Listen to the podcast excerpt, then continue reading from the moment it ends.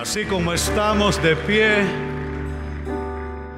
nada mejor que hacer nuestra declaración de fe para entrar de una vez al mensaje. Digamos todos, la mejor voz, el mejor corazón. Creo en ti, Señor, y en tu santa palabra. Sé que hoy tienes algo extraordinario para mí y lo quiero recibir. Ayúdame a hacer todo lo que tú quieres que yo sea. Lléname de tu Santo Espíritu y hazme vivir en el gozo de tu salvación. Amén. Aleluya. Gózate, que viene la palabra del Señor. Aleluya. Pueden tomar asiento, nuestra gratitud, el pastor Omar, los directores, las voces, los músicos, gracias a todos ellos. Bendito sea el Señor. Nuestro tema, cumplimientos que pueden retrasarse. Estamos en el año de cumplimientos y tenemos prisa. Yo no sé de usted, yo tengo prisa. Yo tengo cumplimientos que quiero que el Señor traiga para mi vida. A ver, ¿con dónde están los que tienen prisa? No hay nada de malo tener prisa. Total, tenemos prisa y va a ser cuando el Señor diga.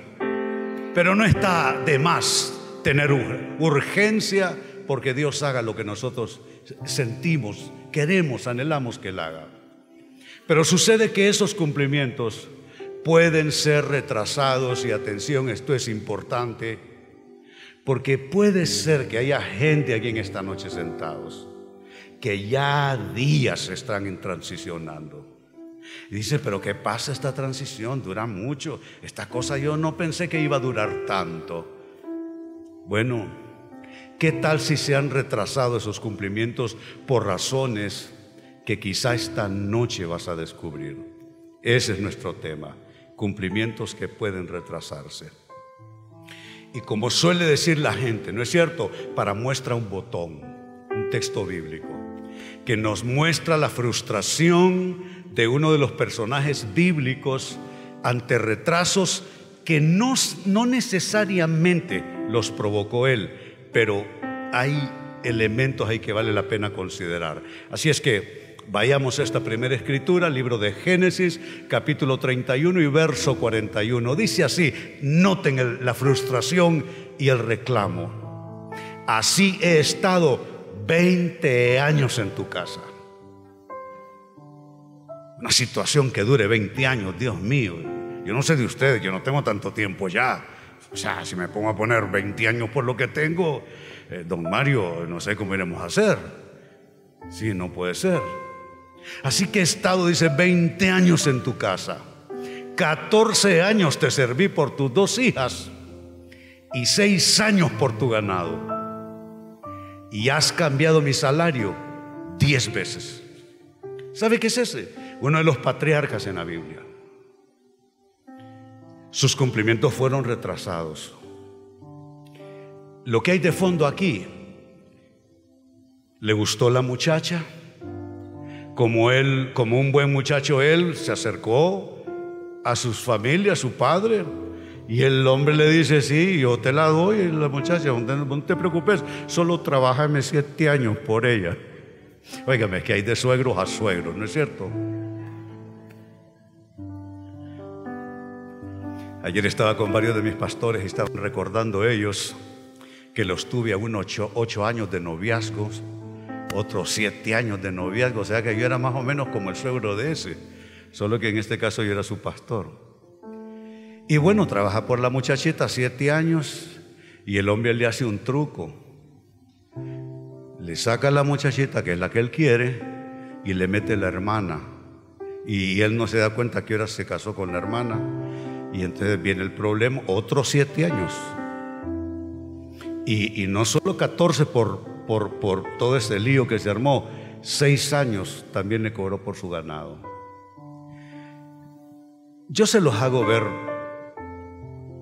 de una manera graciosa para que no suene tan, tan pesado para ustedes en términos de vida, pero es cruel estar al lado de alguien que retrasa tus cumplimientos te da cólera. Estar interactuando con una persona que significa atrasos en tu vida. pérdida de tiempo. Tener que hacer más esfuerzo, invertir más tiempo solo porque hay un factor, y en este caso puede ser una persona, un factor que, que retrasa tus cumplimientos. Así es que esta escritura es un cuadro vívido de lo que puede pasar, de cómo los cumplimientos pueden ser retrasados. Ahora, entremos más a fondo. Hagamos unos pasos hacia adentro en este tema. ¿Cuáles pueden ser las causas? Exactamente cómo, por qué pueden nuestros cumplimientos, nuestros anhelos, nuestros sueños, nuestros proyectos, nuestros emprendimientos, por qué y cómo pueden ser retrasados. Bueno, lo primero, ya ustedes debieran estarlo anticipando por lo que ya leímos. Pueden retrasarse nuestros cumplimientos por gente con la que no debiste hacer tratos. Uno tiene que pensar a quién sube uno al barco de su vida. Esa es la realidad. Negocios, relaciones de sentimientos, proyectos, sociedades, ministerio, ministerio. ¿Con quién uno va a asociarse? ¿Con quién uno va a hacer qué? Porque una persona te puede pesar demasiado. Y esa persona puede ser solo peso muerto, que tú andas cargando nada más. Es alguien con quien no debiste meterte. De allí la importancia de preguntarle a Dios primero, ¿a quién vas a subir a tu historia?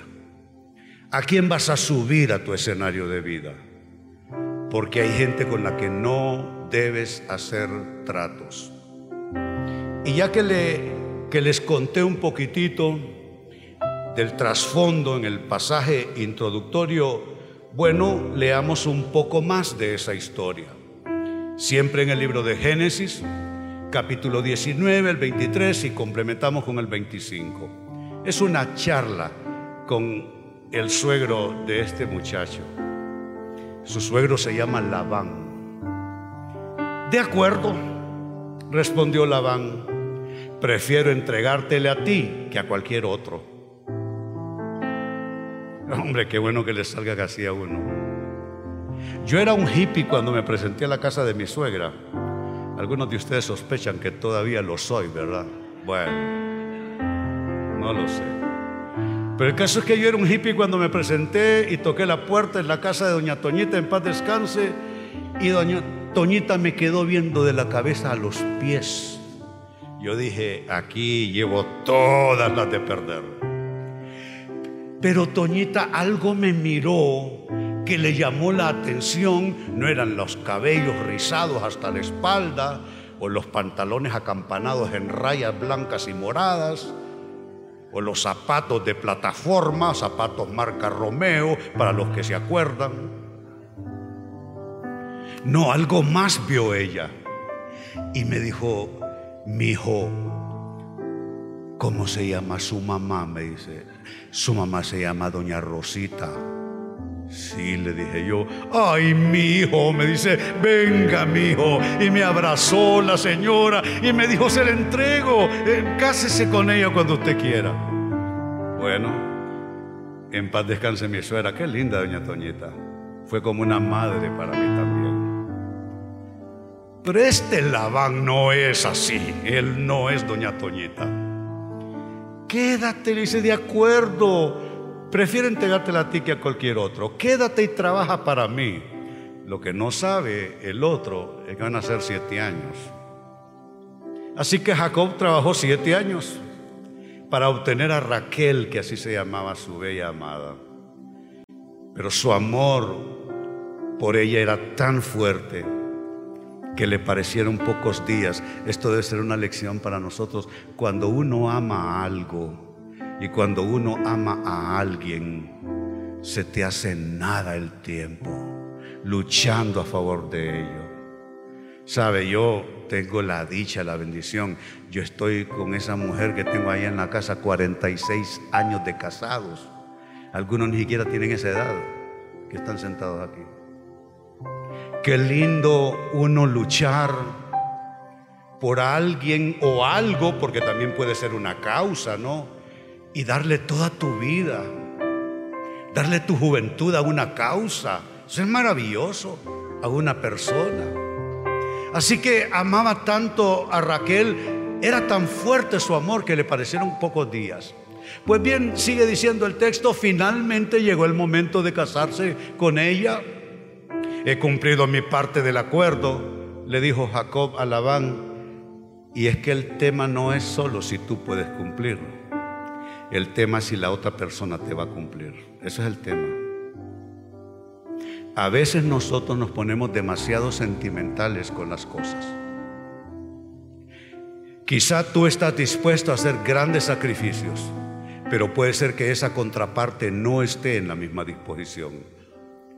Y puedes unirte grandes afectos, y puede haber una gran conexión entre tú y esa persona, pero el tema no es que cumpla solamente tú, porque sobre todo en las relaciones funciona porque es cosa de dos, no de uno.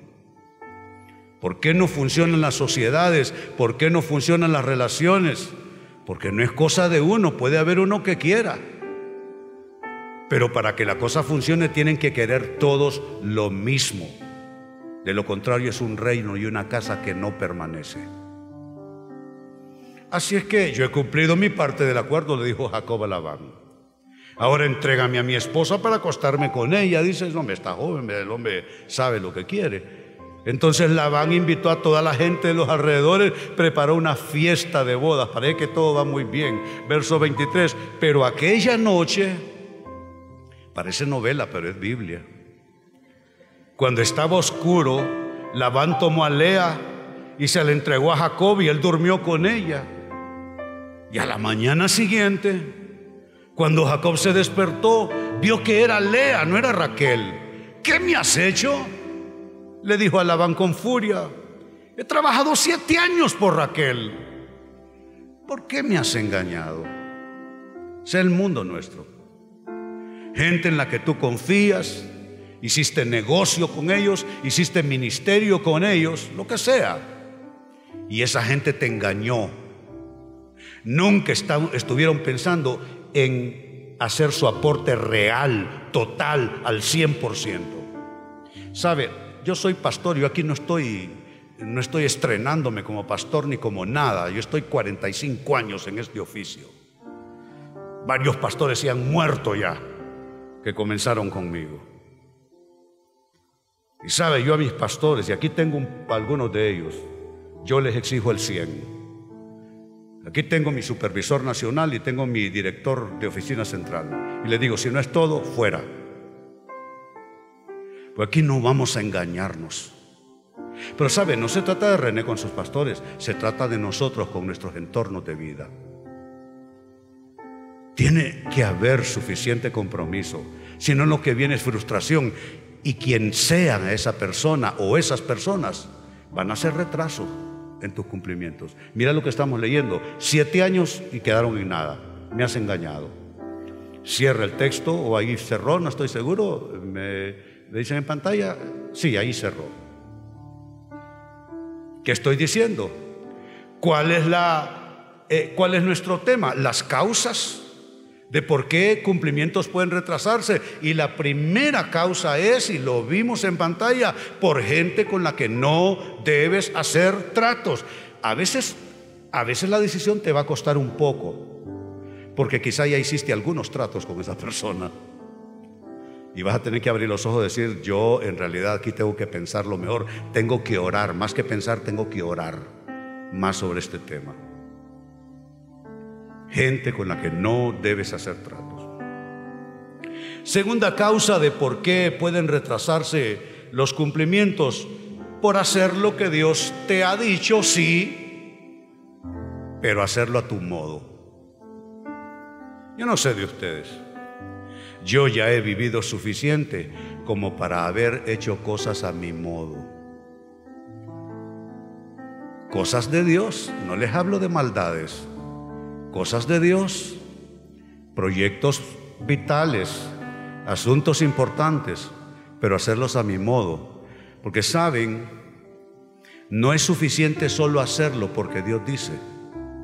No es suficiente solo hacerlo porque Dios quiere, porque lo dice en su palabra. Es importante también hacerlo a la manera de Dios. No solo cómo, no, no solo el qué, sino cómo hacerlo también. Y yo creo que René no está solo en esta experiencia. Creo que así como yo ya probé hacer algunas cosas, pero hacerlas a mi modo, creo que algunos de ustedes también ya pasaron por lo mismo. Porque no hace falta ser malvado ¿eh? para caer en este error. No hace falta ser un vil, un despreciable pecador. No. Gente buena, gente que quiere hacer la voluntad de Dios, pero en el camino termina haciendo las cosas a su modo, en el nombre del Señor. Pero hacerlo a mi modo, en el nombre del Señor, no funciona. Tiene que ser a la manera de Dios. Eso, amados hermanos, hace que repitamos la materia. Eso hace que repitamos el curso y se retrase el proceso y sigamos transicionando, resbalándonos en la misma cáscara y eso no es nada agradable. Es decepcionante, es desanimante, te desgasta y de nuevo aquí estás en la misma situación. Es un retraso de cumplimientos. Miren un cuadro, primer libro de Samuel, capítulo 15. El rey, rey Saúl, primer rey de Israel escogido de entre lo mejor, de lo mejor, de lo mejor, de lo mejor. Sucede que Dios le da un encargo. Ve, enfréntate a tus enemigos, no me traigas a mí sacrificios, holocaustos, no quiero botín de esa guerra en mi casa, tampoco toma botín, tampoco vas a tomar botín tú, tampoco tus soldados. Esto, de estos nos tomamos pero ni un pelo de la cabeza. Aquí no me traigas nada a mi casa, le dice Dios. Simplemente vas a la guerra y los vas a vencer y te das la vuelta. Bueno, están conversando, ya viene de vuelta. Pero yo sí obedecí al Señor, insistió Saúl, porque el profeta le está reclamando. Cumplí la misión. Mire, hay formas de obedecer y formas de obedecer. Hay formas de cumplir la misión y formas de cumplir la visión. Miren las frases que destaco para ustedes. Yo sí obedecí. ¿Cuántas veces has intentado justificarte diciendo yo sí lo hice, Señor? ¿Cuántas veces has argumentado que cumpliste la misión? Entonces, ¿por qué terminaste recogiendo pedazos? Algo, algo, algo no funcionó en el proceso. Algo no hiciste bien en el proceso. Así es que dice, cumplí la misión que él me encargó. Traje al rey Agag, pero destruí a todos los demás. Entonces mis tropas, porque así es quien lo hace a su modo, le echa la culpa a alguien más. Fueron los soldados. Así fue a Aarón, el hermano de Moisés. Ay, este becerro, le dice Moisés, ¿y qué es todo esto que, que tienen aquí, esta pachanga con este becerro aquí enfrente y todo en desenfreno? No, dice, yo cogí todo el oro y las joyas de todo, y yo las tiré en el fuego y salió este becerro. Dice, óigame. Así está Saúl. No, dice las tropas. Las tropas llevaron lo mejor de las ovejas, de las cabras, del ganado y del botín para sacrificarlos al Señor tu Dios en Gilgal. Sigue diciendo. Pero Samuel respondió, ¿qué es lo que más le agrada al Señor? ¿Tus ofrendas quemadas y sacrificios o que obedezca su voz? Mire qué simple es esto. No es una ecuación compleja. ¿Qué es lo que quiere Dios? Dinero, ofrendas, eh, sacrificios. ¿Qué es lo que quiere Dios? Dice, ¿son tus ofrendas quemadas? O sea, me vas a venir a mí que porque estás trayendo esto, yo voy a cerrar los ojos a cómo lo estás haciendo. No son tus ofrendas quemadas ni tus sacrificios. No es más bien que obedezca su voz.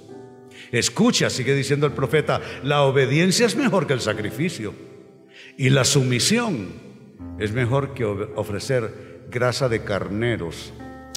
Debí destacar el vocablo sumisión. Cuando yo era un muchacho, las iglesias eran no así con estos montones de gente, ni los templos eran así de grandes, eran iglesias de 30 personas, de 50 personas, las poquitas que habían. Marta Zárate se acuerda de la iglesia cuadrangular, sí. La iglesia cuadrangular vino en 1940 a Tegucigalpa por, para que veas que yo, no, sí, y conozco. No es que estaba allí, ella estaba allí, tal vez yo no. Pero cuando yo comencé a llegar a las iglesias cristianas, su misión no era lo mío. Yo me le salí a mamá de su autoridad y me fui a la calle a fumar marihuana. Y mamá no tuvo poder para devolverme ni al, colegio ni a la casa. Y aprendí a vivir en estas calles por donde usted pasa. Ahí yo me llevaba fumando monte en todos lugares. Su misión no era lo mío. Pero cuando llegué a la iglesia había una palabra que estaba en la boca de los pastores y de los líderes. Te hablaban de su misión. Hoy le hablas de su misión a la gente, se largan. ¿Y este qué quiere? ¿Y este que, acá que sos mi mamá que me mandás vos? Pero en aquellos días te hablaban de su misión y te enseñaban su misión. Hay personas aquí sentadas que supieron lo que era honrar a Dios con su misión y lo abandonaron hace rato. Su misión ya no es tu tema, no te interesa, te interesa que te respeten, te interesa tu independencia, te interesa tu autonomía, todo en el nombre del Señor, pero no quieres que nadie te hable de su misión, porque su misión no está de moda del año 72 que comencé a ir a una iglesia cristiana hasta las fechas, su misión se fue de las iglesias.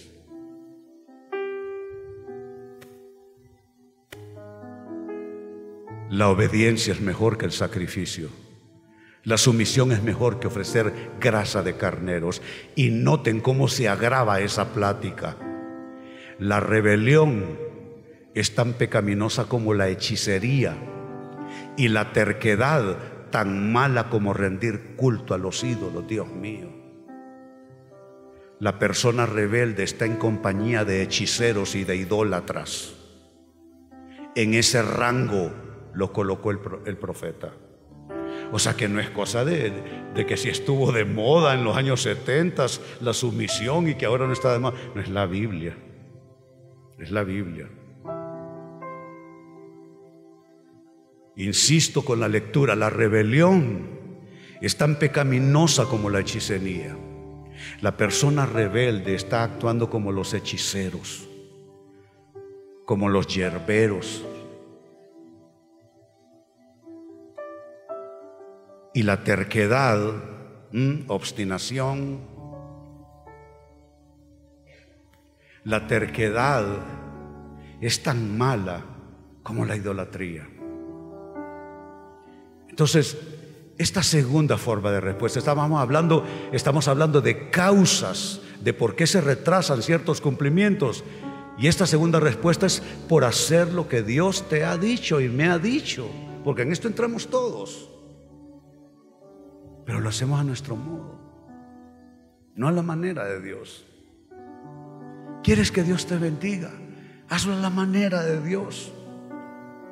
Ya deja de de proclamar tu independencia, tu autonomía, que nadie te diga qué hacer, que nadie te diga cómo vivir, que nadie se meta contigo. Eso solo retrasa cumplimientos. Te vas a morir sin recibir lo que Dios quiere darte. Y la tercera y final respuesta en esto, otra causa más que de, de, factores que retrasan cumplimientos es resistir la guía de Dios en nuestras vidas. Miren, es bonito decirle Dios, guíame. Eso suena bonito en verdad y cantarlo mucho mejor todavía. Pero que Dios guíe nuestras vidas, se los digo por experiencia propia, duele, duele. Es como arrancarte la piel a jirones a veces, porque Dios te va a decir que hagas lo que no quieres hacer y que termines lo que no quieres terminar o que inicies lo que no quieres iniciar. Duele que Dios te guíe. Es mentira si alguien te dice otra cosa, que es un deleite, que es una maravilla. No es verdad. Duele recibir la guía de Dios. Porque nuestra, nuestra tendencia es ir por otra ruta todo el tiempo, que es lo que dice la Biblia, que la intención del ser humano desde su juventud es el mal, hacerlo todo opuesto a como Dios lo quiere. Y entonces sin proponérnoslo, no es que le vamos a decir, Dios, yo no quiero que tú me dirijas. No es que se lo digamos. Es que, es que como aguas difícil de, de sujetar, de sostener. Mire, mi texto favorito para este asunto siempre ha sido el Salmo 32, versos 8 y 9. El Señor dice, te guiaré por el mejor sendero de tu vida. Óigame, esto no es una tarjeta de Hallmarks. No, no, no, no. Esto no es uno que bajamos de internet con unas florcitas y un par de mariposas. No, no, no. Esto es Biblia. Es lo que Dios te manda a decir. Es la intención de Dios para ti. Te guiaré por el mejor sendero para tu vida. Yo consumía sustancias y me gustaba. Y ya era cristiano y me seguía gustando. Y me costó afirmarme en una iglesia. Porque cada vez que tomaba una excusa, un pretexto, me iba de nuevo a consumir sustancias.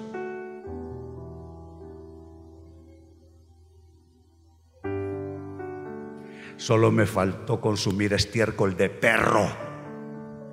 Todo lo que pegaba yo lo quería probar. Con unos amigos casi nos intoxicamos, nos equivocamos de hongos buscando unos potreros, hongos alucinógenos y, comimos otra cosa que ahí casi nos morimos todos. Pero me encontré que Dios quería guiarme por el mejor sendero de la vida. Y te cuento una cosa, me costó un mundo, pero ciertamente he caminado 45 años por el mejor sendero de la vida.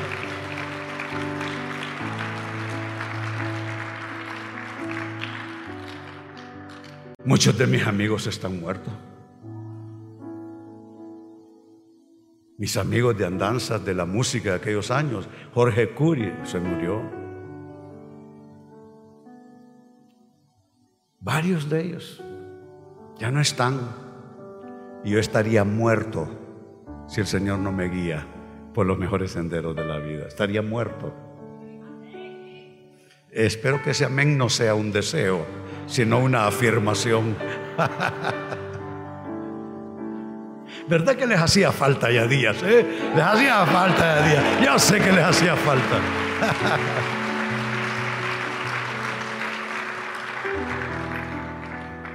Te aconsejaré y velaré por ti. Qué lindo. No te guiaré, aconsejaré, velaré. El verso 9 parece que lo sacaron de otra Biblia. Sí, es que no tiene nada que ver, aparentemente. Te guiaré por el mejor sendero para tu vida. Te aconsejaré y te velaré. Yo, yo hubiera terminado ahí el capítulo, una tijera, sin meter el verso 9 pero ahí está y se llama Biblia. No seas como el mulo o el caballo. No te lo estoy diciendo yo. Pero ahí estoy leyendo que tú eres como un mulo, un burro, una burra. No seas como el mulo o el caballo que no tienen entendimiento. Mire que vocablo destaco para ustedes que necesitan. ¿Qué necesitas tú? ¿Qué necesito yo? ¿Sabes qué necesité? Que el Señor tratara con mi vida. A mí el Señor me ha humillado algunas veces. A mí el Señor me le metió fuego a mis cosas alguna vez. Claro que Él encontró un mulo en mi persona. No lo aconsejo a nadie, no lo hagas, no vale la pena. ¿Qué necesitas tú? Yo te puedo decir que necesité yo.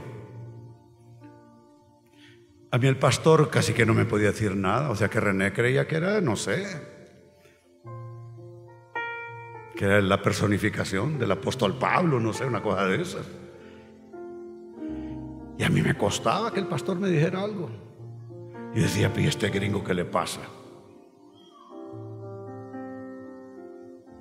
¿Qué necesitas tú?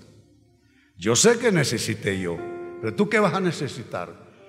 ¿Qué va a tener que hacer Dios contigo? ¿Qué va a tener que hacer Dios contigo?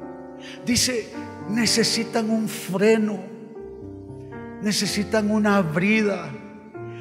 Yo, yo no sé de animales, ni del campo, ni de nada. Yo te puedo hablar de aquí, las calles, Tegucigalpa, Comayagüela, pero de otra cosa no te puedo hablar. Pero en las películas he visto unas cosas que le ponen aquí. Y ahí lo sujetan. Y he visto que se ponen unas espuelas y lo hacen así, caballo. ¿Qué necesitas tú? ¿Qué necesitas? Yo te suplico por lo que yo ya pasé, que no necesites freno ni brida para mantenerte controlado. Señor, yo quiero oír tu voz. Dame tu guía, Señor, que no ocupes ni gritarme siquiera, que me hables quedito aquí en el oído y que yo pueda oír tu voz. ¿Cuántos quieren escuchar la voz del Señor? Claro que sí, todos queremos hacerlo. Así es que hemos visto tres causas de por qué cumplimientos pueden retrasarse en nuestras vidas. Lo primero, meternos ah, con gente que solo va a hacer que se retrasen las cosas y que transicionemos demasiado por cosas que pudieran hacerse y salir más pronto. Dos, también por hacer sí lo que Dios ha dicho, pero con el sello tuyo, a mi modo. ¿Han oído esa famosa canción, My Way? La popularizó Frank Sinatra, aunque es de un autor francés, para los que no sabían. Pero también la popularizó Polanca cantante canadiense, que yo sé de música, por si usted, usted, eh, ¿acuerdan de ustedes solo de rancheras, de merengue, saben? Pero yo te sé de toda clase de... ya me quedaron viendo serios por aquí. Está bueno, pues. Que son reggaetoneros aquí varios, todos los de reggaetón quieren. Pero, pero el caso es este, volviendo a la guía de Dios es lo tercero, es la tercera razón. Eh, el, resistir esa guía. Yo, yo ya pasé por eso, no, no vale la pena. No, y le decía la canción My Way, porque ¿cómo aplaude la gente? Que yo lo hice así, lo hice así, porque yo lo hice a mi manera y que no es que. Y la gente dice, wow, a mi manera. Oíme, a mi manera con Dios no es canción, porque no va a ser a tu manera. Eso no es una cosa de imitar en lo que a Dios se refiere. Humanamente sí yo puedo decir, yo tengo mi personalidad, yo tengo mi forma de ser. Hasta ahí está bien. Pero con Dios no hay tal cosa como my way. Ahí tiene que ser a la manera de Dios. ¿Cuántos quieren a la manera de Dios? Yo sí, yo sí, yo sí. Muy bien, pues se nos hizo nada el rato. Así que hay que volver para seguir. Les invito a ponerse en pie. Vamos a, orar, a darle gracias a Dios por su palabra. Eh, ¿Cuántos se sienten desafiados por la palabra? Eh? Sí, muy bien. Es bueno que la palabra nos desafíe. No solo que nos pase la manito por la espalda, sino que nos dé un empujoncito de vez en cuando. Este es un año de cumplimientos. Les digo lo que dije esta mañana. Hay tres programas que Dios ha activado. Uno para con el mundo. Dios está tratando con las naciones. Y lo que estamos viendo solo es el principio del trato de Dios con las naciones. Nadie va a escapar. No hay grande suficientemente grande ni suficientemente poderoso para Dios. Dios está tratando y está humillando a las naciones más poderosas. Y están de correr y no hayan que hacer. El otro programa que está corriendo, el, el propósito de Dios para con el pueblo de Israel. Yo les decía en la mañana, yo amo a los palestinos, tengo muchos amigos en este país de ascendencia palestina y los amo y los quiero mucho. Pero lo cierto es que Dios escogió un pueblo. No me pregunten a mí la razón. Dios escogió un pueblo y óiganme, no son los mejores portados, ¿eh? nunca lo fueron en la Biblia ni lo son hoy día. Pero Dios tiene unos tratos con ellos y ese es un programa en lo que uno no se mete porque es cosa de Dios. Y el tercer programa de Dios es para con su pueblo, la iglesia. Pero cuando hablo de la iglesia no me refiero a rótulos en la entrada, sino la gente, el pueblo de Dios, los que aman a Dios, los que caminan con Él. Y esos tres programas a veces se acercan, se aproximan el uno al otro, pero son tres programas diferentes. Trato de Dios con las naciones, Trato de Dios con Israel, trato de Dios con su pueblo. Y en el trato de Dios con su pueblo, Dios ha prometido que en esta temporada en que el mundo está sufriendo tanto, Él va a proteger a su pueblo. Y quiero decirte, Dios va a protegerte. Dios va a protegerte.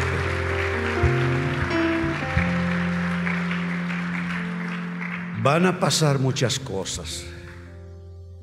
Muchas cosas toda clase de situaciones duras para la humanidad.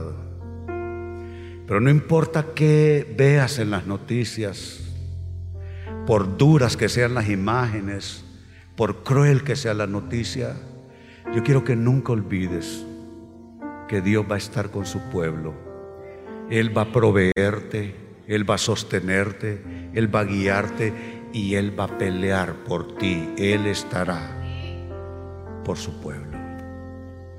Alzamos nuestras manos. Padre, te damos gracias, Jesús. Hoy venimos a declarar tu fidelidad, Señor. Hoy venimos a declarar nuestra dependencia en ti, oh Dios. Hoy venimos a declarar, Señor, que aunque somos frágiles criaturas, Señor, por causa de la fe en Jesucristo, por ninguna otra razón, por causa de la fe en Jesucristo. Señor, seremos guardados y protegidos hasta el completamiento de ese plan que tú iniciaste, Señor, en el Calvario. Hoy bendigo cada persona, Señor, y esos cumplimientos que espera cada hombre, cada mujer que está al alcance de mi voz, eso que toma forma en nuestro corazón, eso que se reclama desde nuestras oraciones, eso por lo que soñamos, eso por lo que insistimos, eso por lo que perseveramos, eso por lo que luchamos, eso por lo que sufrimos, eso por lo que lloramos. Esos son los cumplimientos que nosotros queremos y que Dios quiere traer. Alza tus manos, yo declaro una unción especial sobre ti, mi hermano y mi hermana, para oír la voluntad de Dios, para andar en los caminos del Señor. Una capacidad y una unción para asociarte con Dios.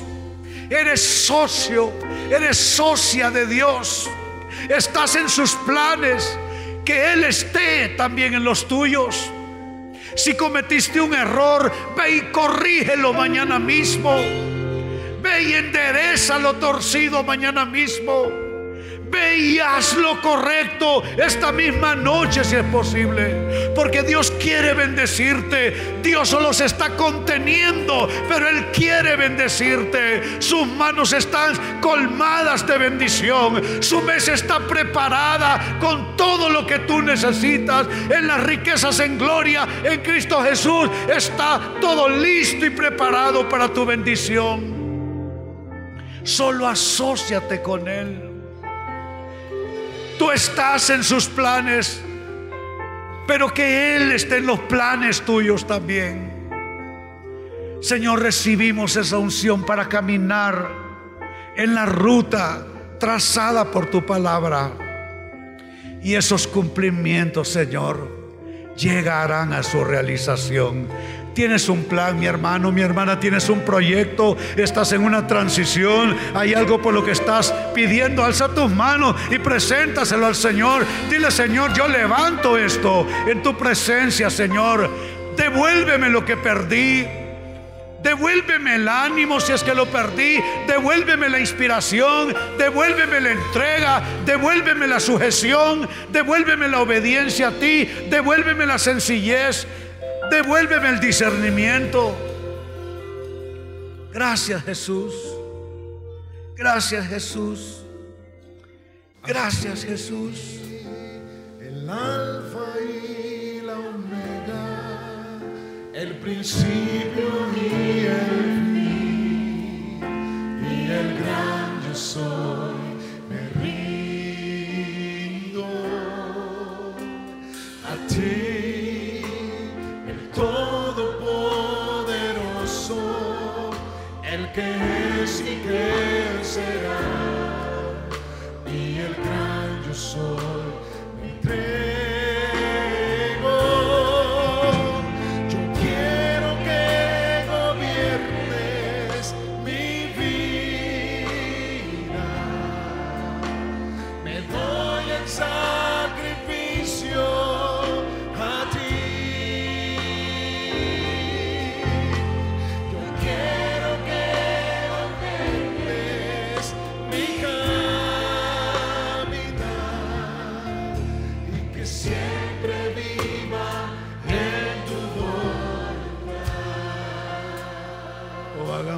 esta can- de este canto una oración una vez más.